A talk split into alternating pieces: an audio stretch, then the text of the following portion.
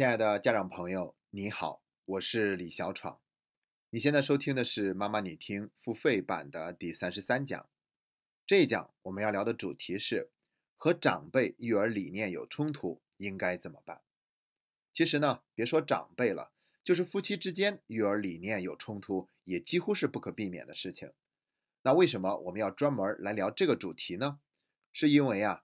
跟长辈育儿理念有冲突，往往是一个表象，这背后还有隐藏的真相。那本期节目呢，我们还是从一个案例开始讲起，然后再给出具体的解决方案。事情是这样的，有一个奶奶跟我聊天，说她儿媳妇嫌她拉拢孙子。为什么这么说呢？是因为这个奶奶每一次看望孙子的时候，都会给孙子带一个小玩具，送他一个小礼物。所以儿媳妇就把这个行为定义为是拉拢孩子，她就不明白了，都是一家人，我还会把孩子拉拢到哪儿去呢？所以呢，下一次他又给孩子带了一个小礼物，然后跟孩子强调说：“你玩就行，但不要跟妈妈说是奶奶送的，然后你也不要让妈妈知道这个玩具。”可孩子毕竟是孩子，妈妈一回来就高举着那个玩具说：“你看，这是奶奶送的礼物，而且奶奶告诉我不让告诉你。”妈妈一听就着急了，说：“你不仅在拉拢孩子，还在教孩子撒谎，而且事后呢还拿出来证据，说这个孩子在幼儿园里面果然开始学会跟老师撒谎了。从此以后呢，原本是四个老人轮流接送孩子上幼儿园，现在就变成只让三个老人接送，奶奶就没有机会再见到孙子了。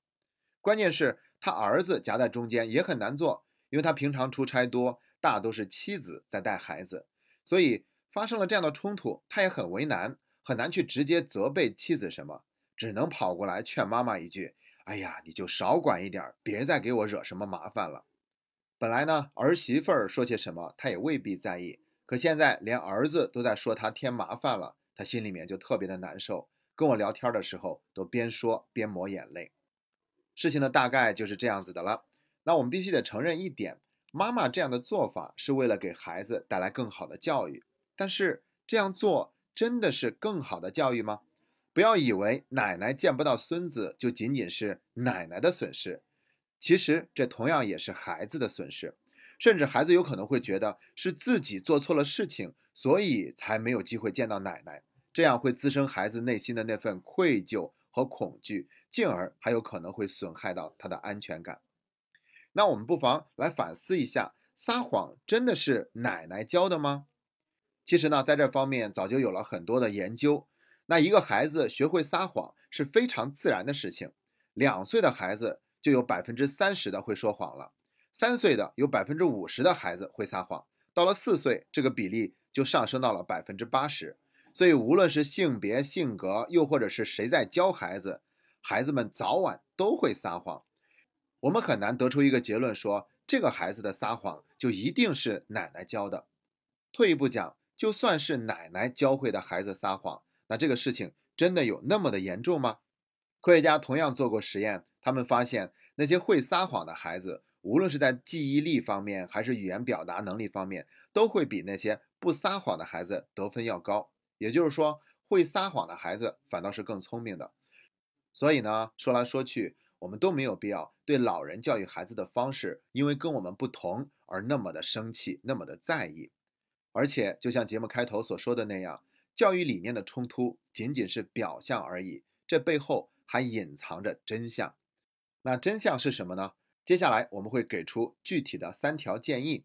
那第三条建议，我们会讲到真相究竟是怎样的。在说这三条建议之前呢，我想先引用一下明朝大儒王阳明先生曾经说过的一段话。他是这样说的：“择善朋友之道，然须忠告而善导之，悉其中爱，致其婉曲，使彼闻之而可从，义之而可改，有所感而无所怒，乃为善耳。若先报白其过恶，痛悔及底，使无所容，必将发其愧耻愤恨之心。”虽欲降以相从，而是有所不能。翻译成白话文，意思是说，如果我们要向别人提建议的时候，一定要用自己忠诚爱护的心意，尽量用委婉曲折的态度，使别人听到以后呢，更容易接受，深思出道理以后，还愿意去改过。对我有感激却没有恼怒，这才是最好的办法。如果上来就揭发他的过失罪恶，极力的毁谤斥责，让他感觉无地容身，那他将会产生惭愧羞耻或者愤怒怨恨的心。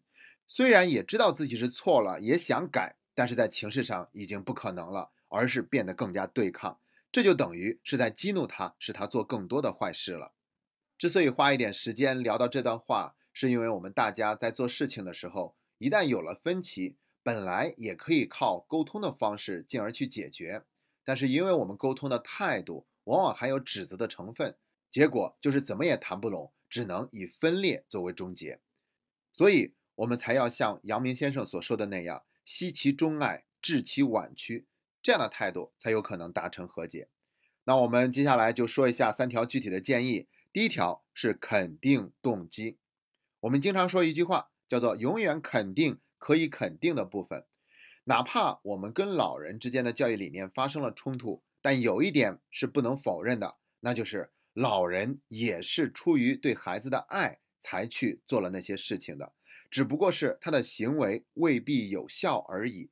但是这个动机，我们一定要先去肯定好。我还曾经听过一个例子，说爷爷带孙女儿，然后这孙女儿呢特别喜欢吃雪糕，跟着妈妈的时候呢，她就没有机会吃到，因为妈妈知道吃雪糕会对身体不好。可是爷爷呢就完全不管这些，孩子想吃他就给买，一天能吃三块。后来呢吃的孩子都感冒了。那我不是医务人员，所以我不知道感冒跟吃雪糕之间是不是有必然联系。那在这里呢，我们就做一个假设，假设孩子一感冒就是跟吃雪糕多有关的话，那我们也不能说老人就是愿意看见孩子生病，他只是觉得现在生活好了，不想让孩子受委屈，所以孩子既然想吃，那就买给孩子呗。如果我们直接说老人是没安好心，在拉拢孩子、讨好孩子，宁愿孩子生病，那老人肯定难以接受。那样的话，我们就只能是让关系走向决裂。这是第一点，肯定动机。第二点叫做寻求一致，必须得承认，如果能够在教育理念上跟老人达成一致，这是最理想的状态。虽然也并不是任何事情、任何情况之下都能达成共识，但我们终究还是要做出这样的努力。就比如说吃雪糕的例子，那我们可以跟孩子爷爷说：“孩子生病了，我很心疼。”我想你们看见孩子生病了，心疼比我还要多，那我们就一起来想想办法，看看要怎么做，哪些地方需要调整，才能把孩子身体养得更加的健康。那其中有一条呢，就是要少吃或尽量不吃冷饮，在这方面是有科学依据的。那你有很多种办法可以表达对孩子的爱，所以即便您没有给孩子买他最爱吃的雪糕。孩子还是能够感受到您对他的关爱的。我想用这样的一份尊重、诚恳的态度去沟通，就会更容易达成一致。那接下来呢，我们就要讲第三条建议了。它主要解决的是，在我们没有办法跟长辈达成一致的情况之下，我们又应该怎么办？并且在这一部分，我们会讲出教育理念冲突的真相是什么。那如果您想收听本期节目的全部内容，欢迎关注“妈妈你听”的微信公众号，您只需要在微信里输入“妈妈你听”的拼音全拼，就可以找到我们的公众号了。关注以后，点击中间的按钮，就可以找到“妈妈你听”付费版链接的入口。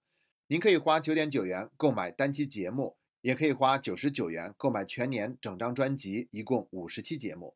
如果您想购买整张专辑，那么请您一定要记得使用在关注微信公众号时，我们直接为您赠送的。妈妈，你听三十元优惠券。最后，再次感谢一直以来您对妈妈你听节目的信任和厚爱，谢谢大家。